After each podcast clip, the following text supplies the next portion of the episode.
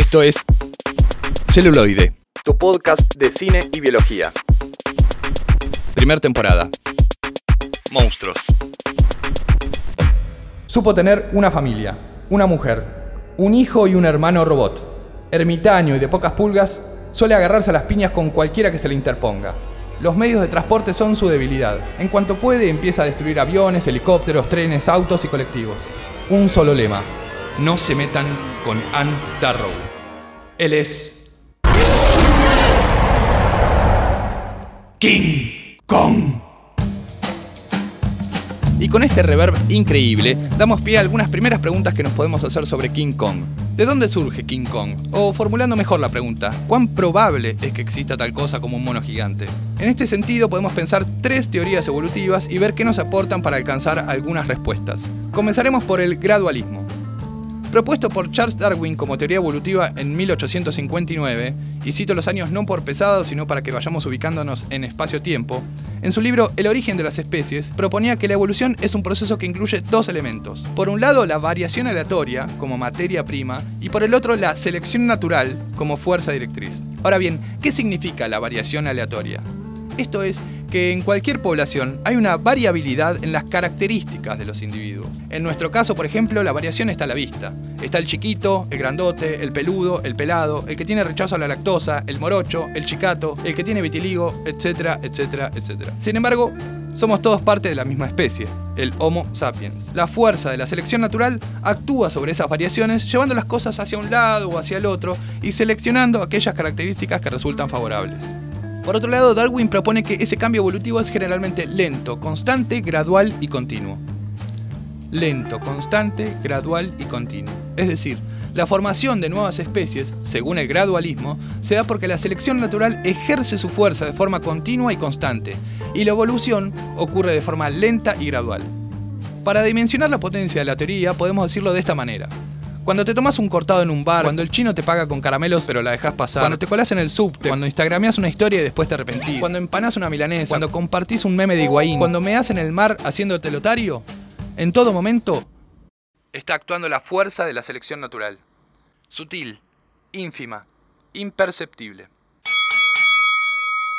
Del otro lado del ring tenemos al saltacionismo, en el mismo momento donde se estrenaba la primera película de King Kong en 1933, acontecía, dentro del ámbito académico, un gran acuerdo entre los evolucionistas que, tomando como pilares fundamentales las teorías de Darwin, sumaban otros argumentos, metían todo dentro de la licuadora para alcanzar la teoría sintética de la evolución, lo que hoy se conoce como neodarwinismo. En esa época, escapando de la guerra, arriba a Estados Unidos el biólogo Richard Goldschmidt, que llegó para proponer una teoría completamente diferente sobre cuáles son los mecanismos de la evolución. Con algunos argumentos no menores, Richard afirma que la evolución no ocurre de una forma tan lenta y gradual y con el ritmo característico de una película francesa.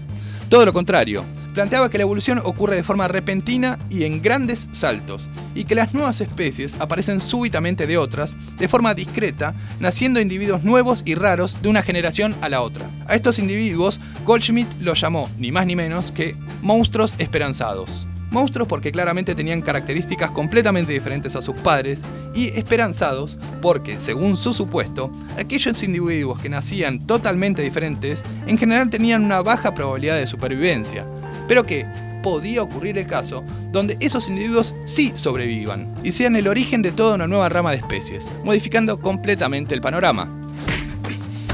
Claro, se pudrió todo, a mediados de la década del 30, la discusión acerca de los monstruos se convirtió en uno de los problemas centrales a resolver dentro de la teoría de la evolución. Richard apostó a más y dijo, ¿saben qué? El primer ave salió del huevo de un dinosaurio. Y ahora me voy a un boliche a la esquina a tomar una ginebra con gente despierta. Manga de reduccionistas conservadores. Dio un portazo y no se lo volvió a ver nunca más. El consenso hacia la teoría sintética de la evolución era total y a principios de los 40, Goldschmidt terminó siendo vapuleado, denostado y casi olvidado dentro del círculo académico. Alguna vez, en algún bar desalineado y pasado de copas, se lo escuchó decir entre dientes, estoy seguro de que en 20 años mi trabajo que ahora se ignora va a tener un lugar honorable en la historia del pensamiento evolutivo. El neodarwinismo ya había ganado la pelea antes de comenzar. Sin embargo, 40 años después, el paleontólogo Jay Gould intenta consensuar ambas teorías. Propone que la evolución puede darse de forma gradual, pero no necesariamente lenta. Es decir, no solo importa cuánto cambia, sino a qué velocidad se da ese cambio. Esta teoría se la llamó equilibrio puntuado. Gould acepta el gradualismo darwiniano, pero también retoma parte de las ideas de Goldschmidt y plantea que la evolución se puede dar por periodos donde las poblaciones no cambian demasiado y se mantienen estables, y de repente, ¡uh! puede ocurrir periodos explosivos de grandes cambios evolutivos. Ya no de una generación a la otra, como lo del huevo y el ave, pero sí en periodos cortos, quizás de decenas de miles de años. Varios de estos conceptos pueden verse reflejados en el libro de Gould de hermosa lectura y apto para todo público que se llama El pulgar del panda. Pero no todos están de acuerdo con Jay Gould. El biólogo contemporáneo Richard Dawkins, en el capítulo 9 de su libro El relojero ciego, hace un buen raconto de varias de estas ideas y marca, como buen inglés y neodarwinista acérrimo que es, sus contradicciones. En otra publicación, Gould le responde y le marca sus contradicciones a las contradicciones planteadas por Dawkins. Luego Dawkins publica las contradicciones de las marcas hechas por Gould de sus contradicciones hechas sobre sus contradicciones. Y así es como avanza la ciencia. Como vemos, la discusión al día de hoy sigue vigente. De manera que podemos entender que no hay una sola forma en que una especie como Kong o como cualquier otro bicho raro que ande caminando por ahí en cualquiera de sus instancias evolutivas pueden haber surgido. Todo camino es equiprobable y toda forma de vida tiene la misma posibilidad potencial de existir. No hay teoría, ni número, ni estadística que pueda afirmar lo contrario.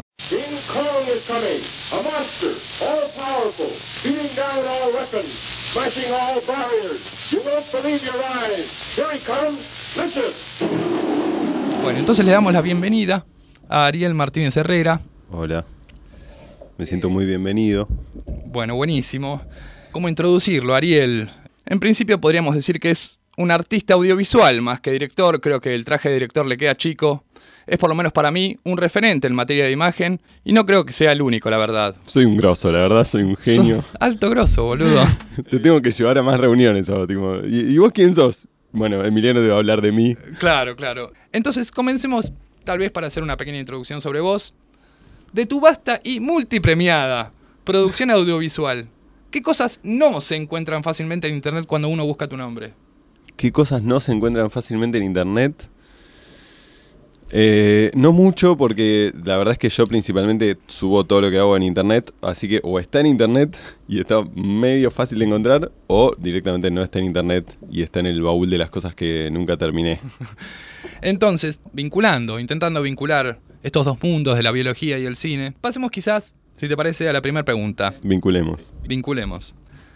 ¿Cuán darwinista o goldschmiano sos en tus procesos creativos? Es decir, ¿Cómo son los procesos de elaboración de un guion, de una idea en una película? ¿Qué momentos son más gradualistas y qué momentos más saltacionistas? ¿Surge una idea de la nada o es parte de un proceso gradual de construcción?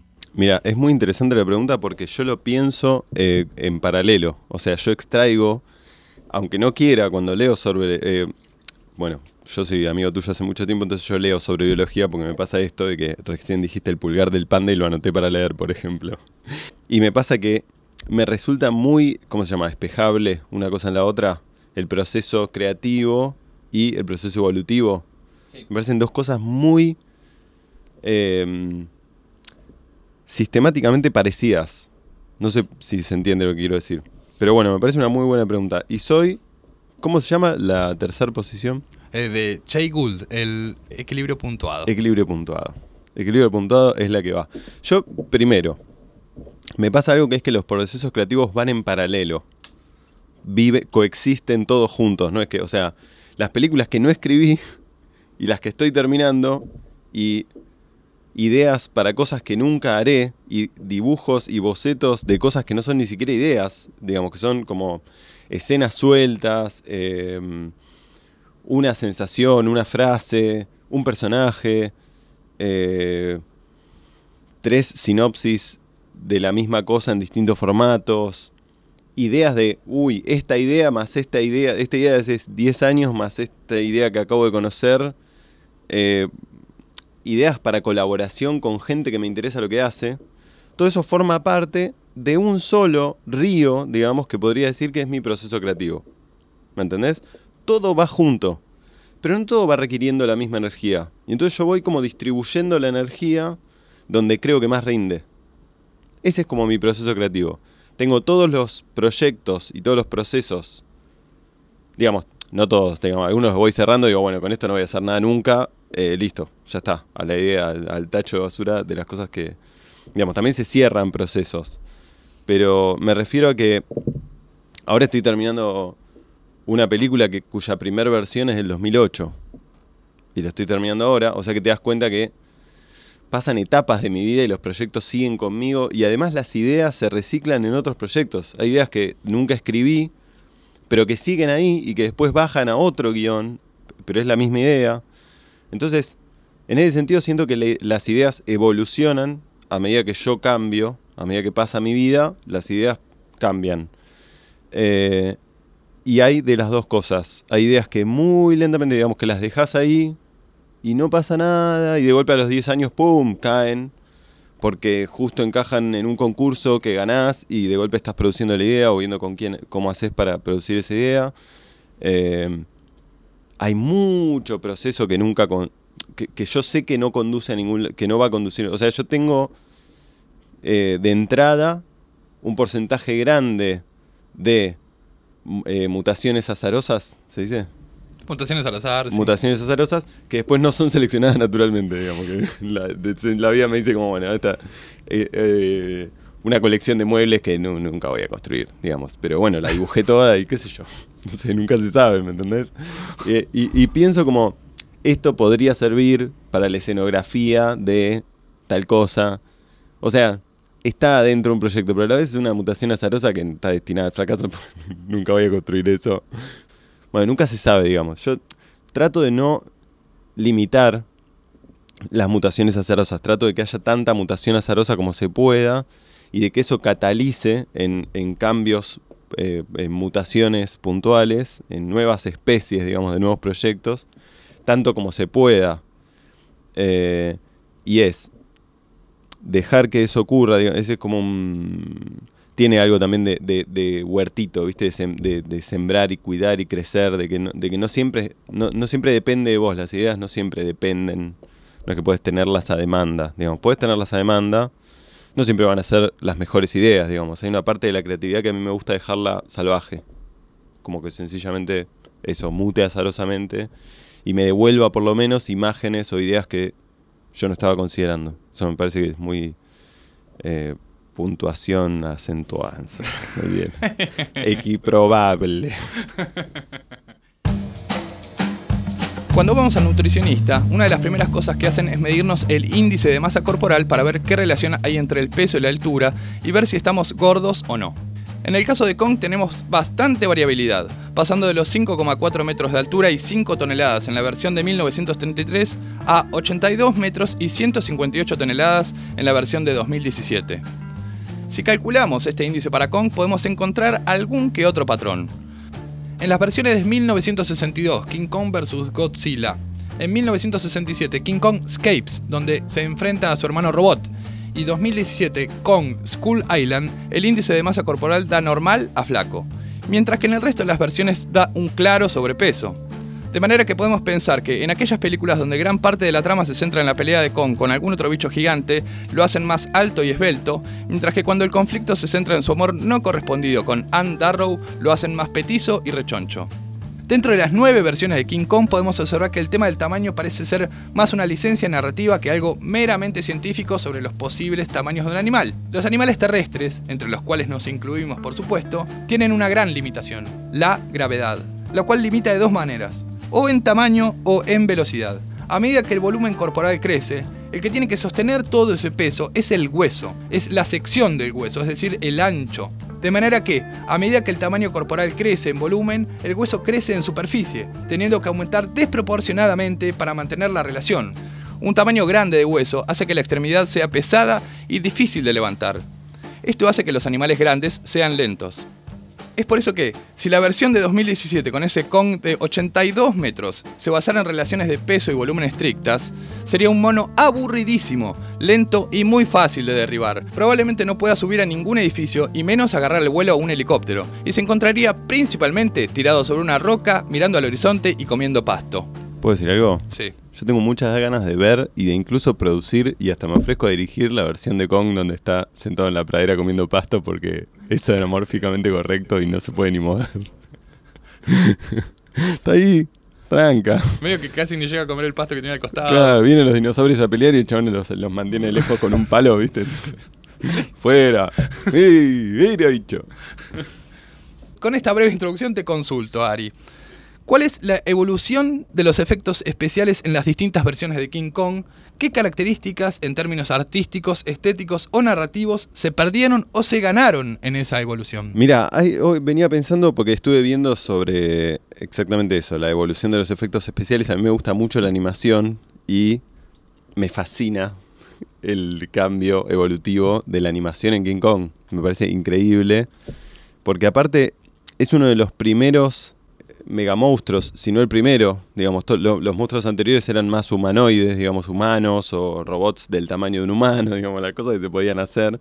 Y es interesante el rol que juega en esto el animador del primer King Kong, que es Willis O'Brien, que fue uno de los creadores del stop motion. El tipo se dio cuenta de que sacando fotos a unos muñequitos de arcilla, me- medio boludeando, sinceramente, eh, se generaba el efecto de que se movían y bueno, desarrolló la técnica del stop motion, que es mover cuadro a cuadro un objeto.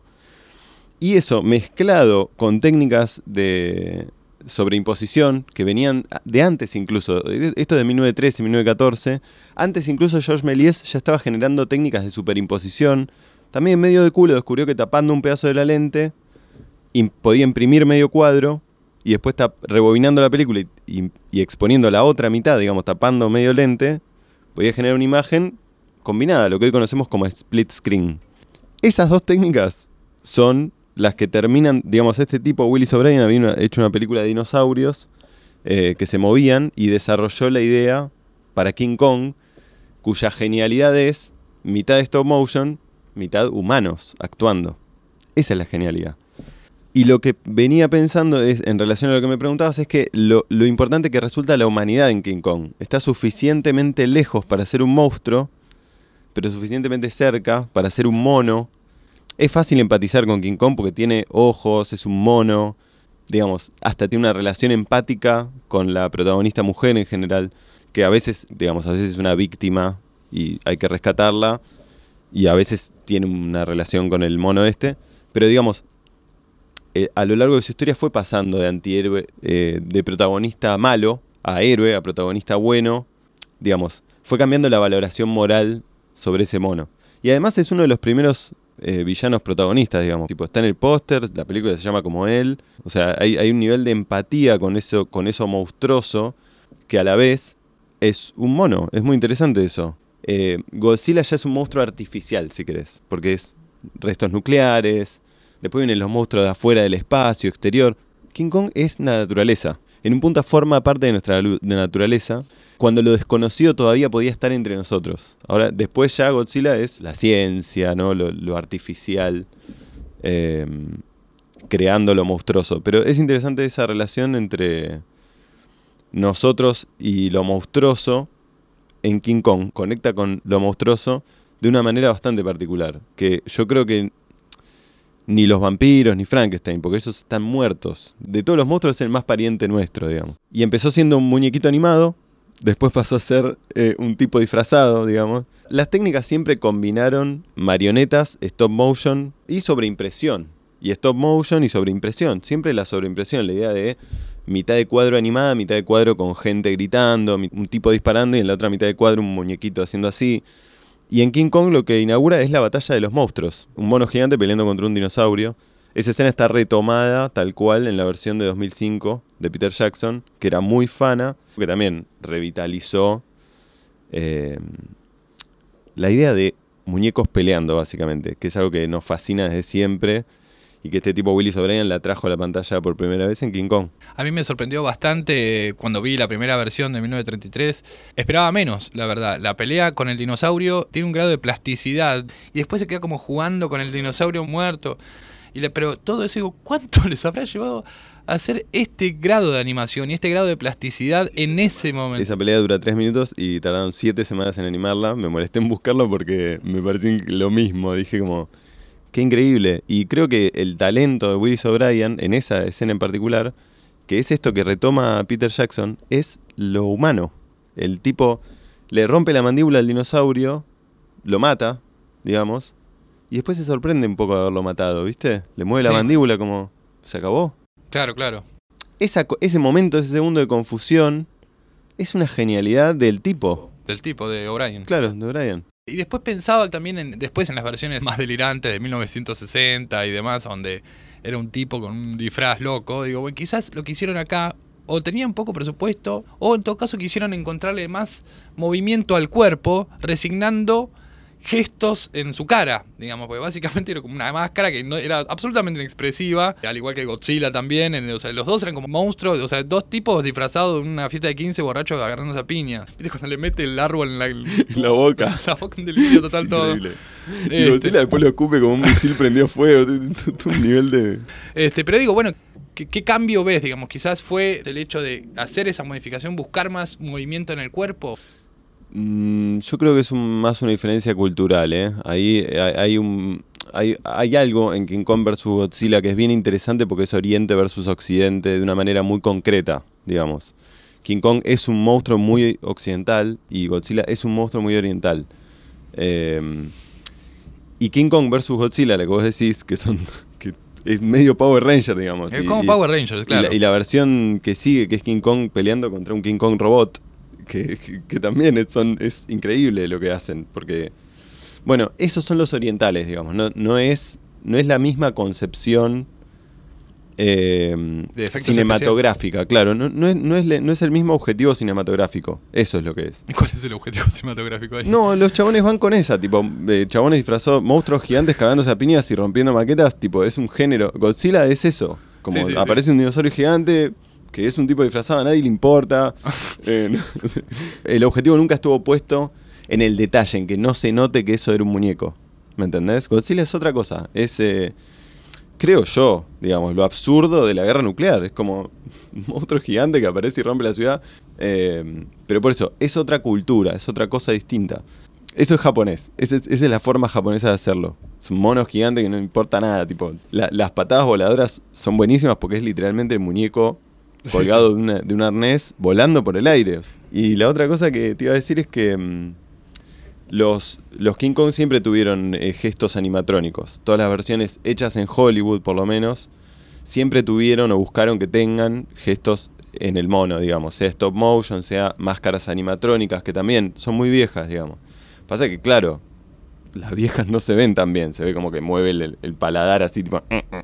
Y las cejas así y, lo, y nada más. Y digamos. Cierra claro. los ojos así. Que nada, es re loco de ver. Muy Bueno, pero es como era el primer Yoda. Claro, claro. Rarísimo. Y ya en los últimos escalones evolutivos, si se quiere, de los efectos especiales, ya cuando entramos en compu, cuando aparece la computadora y empezamos a tener esas posibilidades expresivas, ¿se gana completamente? ¿Es más lo que se gana que lo que se pierde? ¿Cómo lo ves? Sí, a mí me pasa algo que es que con, la, con el advenimiento de la, de la replicación total, digamos, de la posibilidad, de- realmente vos ves King Kong, la del 2005, y lo que hizo Peter Jackson es espectacular. Y lo que hizo fue eh, grabar, armar maquetas gigantes con los paisajes de la película, eso grabarlo con motion capture, o sea que la cámara recorre exactamente siempre el mismo recorrido, o sea que las tomas tienen movimiento pero se pueden superponer y grabó los mismos paisajes con 3, 4 iluminaciones, con humo, sin humo. Y después compuso todo eso y arriba le metió modelos computarizados que también están capturados de actores. O sea, el mono de King Kong está todo basado en una cosa que se llama performance capture, que es lo que, lo que usaron para Gollum. De hecho, es el mismo tipo que hace Gollum. El mismo actor. El mismo actor, se llama Andy Serkis. Se hizo famoso, realmente es muy bueno en eso. Y eh, tiene en la cara, no sé, como puntos de traqueo en todo el cuerpo. Entonces digitalizan un montón de información de actuación. Y eso después le ponen el mono encima y lo retocan y lo editan. Le ponen este gesto en este ojo, este, gest este coso. Van retocando la actuación, digamos, la, la información discreta de todos los puntos de movimiento de la actuación del tipo, con eso van armando la actuación del personaje. Eh, y a eso le suman todo lo demás, digamos, todas las técnicas eh, para atrás, la que, digamos, la que mejor se adapte. Es como que se va acumulando la información, digamos, no Sí. es que es compu y nada más, es maqueta, es eh, esto, es eh, aquello. Y no solamente eso, sino que, di- digamos, la generación de Peter Jackson en particular, pienso en Gondry, ponele, que es también medio contemporáneo, que son tipos que son buscadores de técnicas, sabedores de técnicas, ¿viste? No, no son tipos que solamente están buscando qué es lo que viene, sino que también están revisando para atrás y probando cosas. Y yo creo que es eso, después de la mímesis perfecta, te puede decir, ah, ok, podemos eh, hacer dinosaurios, digamos, y que en compu y que se vean iguales que los dinosaurios, o sea, que sea indistinguible de la realidad para el ojo humano, se pasó como a la, a la, a la era del remix, digamos, a poder retomar también técnicas antiguas, que es algo que yo, en particular hago también. Eh, a mí me gusta mucho poner técnicas antiguas desplazadas a la actualidad, digamos. Tengo una película, dos películas hechas con retroproyecciones, por ejemplo, que es una técnica muy vieja, pero que es perfectamente cinematográfica, digamos, no, ha perdido su valor cinematográfico y expresivo. Eh, y eso es lo que me parece que, que es Peter Jackson, más que un tipo que sencillamente desarrolló el 3D con El Señor de los Anillos a unos niveles increíbles, sino que además él es un buscador de técnicas, un tipo que puede decir, che, acá construyamos esto. El barco lo hizo tres veces, digamos. Hay uno que era medio barco, con un croma atrás, montado arriba de una estructura que se movía para que los actores puedan estar adentro. Un barco que era una maqueta de 5 metros para poder filmarlo de lejos, viste, también. Y otro barco que era tamaño real. Digamos, compraron un barco, lo fabricaron y lo pusieron a navegar en el mar, hicieron todas las tomas de afuera. Eso, más motion capture, más eh, todo esto, digamos, de capas que se van sumando y el 3D que es perfecto y, los, y la posibilidad de que la actuación... El 3D es perfecto, pero además la actuación es, es real, digamos, está hecha por un- una persona. eh, me parece que es lo que da la talla de lo que el tipo está haciendo, que es lo mismo que buscaba el de 1933. ¿Qué técnicas tengo para arrimar esto, la persona y el monstruo, ¿me entendés? A lo más cerca posible. Ya vimos cómo las distintas teorías evolutivas abren la ventana a la posibilidad de que exista Kong. Entonces podemos preguntarnos, ¿de dónde viene Kong? ¿Cuál es su origen? Hace 40.000 años comenzó lo que se llamó la extinción masiva del Pleistoceno. En ese momento, ya extintos los dinosaurios, el mundo estaba dominado por grandes animales mamíferos de gran tamaño y muchas toneladas, conocida como la megafauna. Ejemplares como el megaterio o el diplodonte los podemos encontrar en la saga de la Era del Hielo o en el Museo de Ciencias Naturales Bernardino Rivadavia en el Parque Centenario de la Ciudad Autónoma de Buenos Aires. Hay varias teorías sobre cómo pudieron desaparecer tan rápido estos animales. Las dos principales son por cambio climático, donde se produjo un deshielo general del planeta y los animales no pudieron adaptarse, y una segunda teoría más moderna y que actualmente posee la misma fuerza que la anterior es su extinción de la mano del Homo sapiens, o sea, nosotros. En ese momento, el Homo sapiens se distribuía y ampliaba sus horizontes evolutivos y geográficos a una alta velocidad, alimentándose de todo aquel que se le cruzara en el camino. El mamut es un buen indicador de ese fenómeno de extinción de la mano del hombre. Se han encontrado pequeñas comunidades donde las casas estaban íntegramente construidas de huesos de mamuts, y se estimó que para esas construcciones se habían utilizado 145 mamuts. Este animal fue escapando de la presión de caza hasta desaparecer. El último mamut con vida fue registrado en la isla St. Paul, uno de los últimos lugares donde accedió el hombre, en el mar de Bering, cercano a Alaska, hace 3.700 años, que, en términos evolutivos, significa ayer a la tarde. Una mañana de 1935, un antropólogo que se encontraba paseando por las ferias de China tropezó con unos molares de simio que parecían ser demasiado grandes para los animales actuales. Los chinos utilizaban estas piezas para molerlas y tomarlas como infusión, porque, según decían, daban fuerza y vitalidad. Después se encontraron algunas piezas más de lo que se llamó el Gigantopithecus, un mono de 4 metros de alto y una tonelada perteneciente a esta megafauna ya extinta. Podemos pensar quizás que este Gigantopithecus corrió la misma suerte que el mamut, emigró escapando de la presión de caza y pudo aislarse en alguna isla perdida de difícil acceso, donde la civilización que se encontraba allí presente, antes o después, en vez de cazarlo, decidió adorarlo, poniéndole alguna muralla para que este dios tampoco se descontrole, pero quizás el Gigantopithecus pudo encontrarse así en una isla con ilimitados recursos y sin predadores, que le permitió crecer aún más en tamaño con el correr de las generaciones. Y hablando de islas perdidas y de nichos, ¿cómo ves el desarrollo del cine de monstruos en Argentina? El cine de monstruos en Argentina es una buena búsqueda de Google. La verdad es que no tengo información. Creo que no hay. ¿Y por qué pensás que no hay? Bueno, las películas de monstruos son difíciles de hacer, requieren destreza técnica, requieren como investigación y desarrollo, ¿viste? Calculo que debe haber intentos igual de películas de monstruos o robots. Eh, sé que hay una, una, un trailer de robots gigantes de un corto uruguayo que se llama Invasión. Algo por ahí debe haber, porque hay, siempre hay un limado que va y lo hace. Hay sí muchas películas de fantástico, muchísimas, muchísimas películas de terror y de fantasía en Argentina, que es un género que sí está bien desarrollado. Eh, lo que se te ocurra. Alienígenas, alienígenas zombies, zombies, vampiros zombies, zombies alienígenas, vampiros zombies alienígenas perros. Eh, pero no tanto monstruos gigantes porque son más difíciles técnicamente de hacer, la verdad. Eh, a mí me encantaría filmar una película de... Pero, digamos, necesitas un nivel de 3D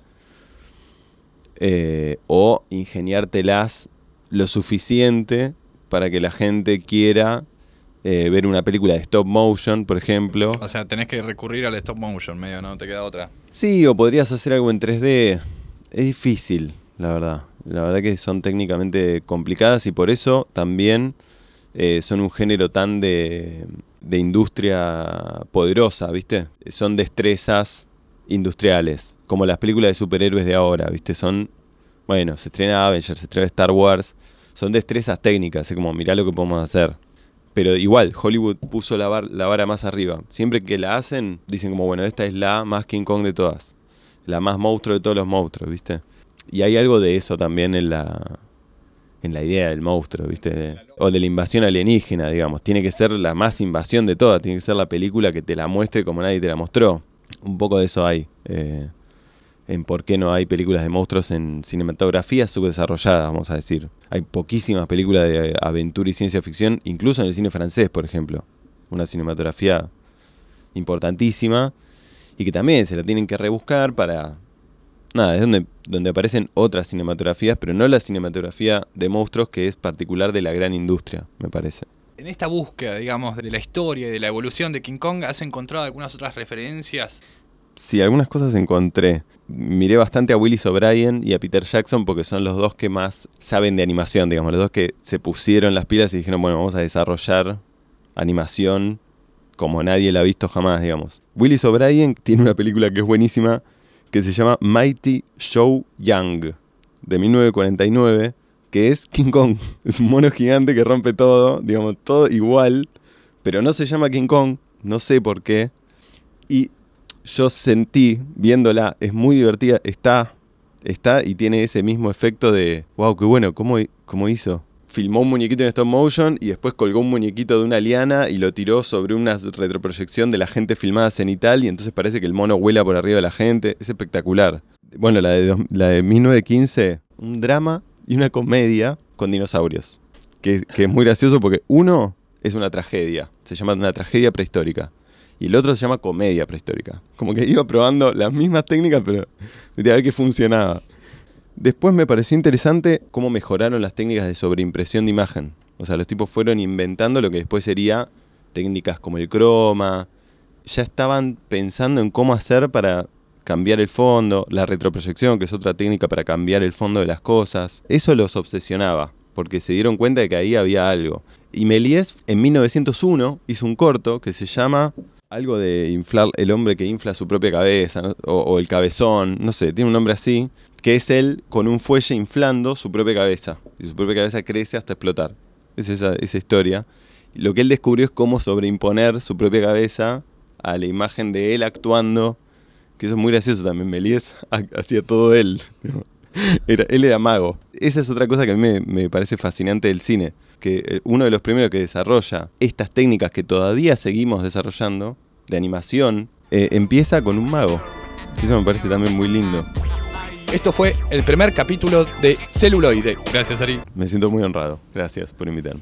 Tito, llegó el jodido King Kong. Puedes jugar con mis pelotas y llamarlo ping pong. Con que eres de Japón, pues si luchas contra mí vas a terminar como las protas del Lolicón. Sin pincharme Winstroll, estoy hecho puro músculo. Los dos somos gigantes, más tu poder es minúsculo. No suelo tener compasión con mis adversarios. Y además ya he roto la mandíbula algún dinosaurio. Emerjo del mar cual si fuera fuera Poseidón Para patear el trasero de este orangután cabrón. Veo que no estás en forma Que no roto barrigón. Deberías comer menos en el Burger King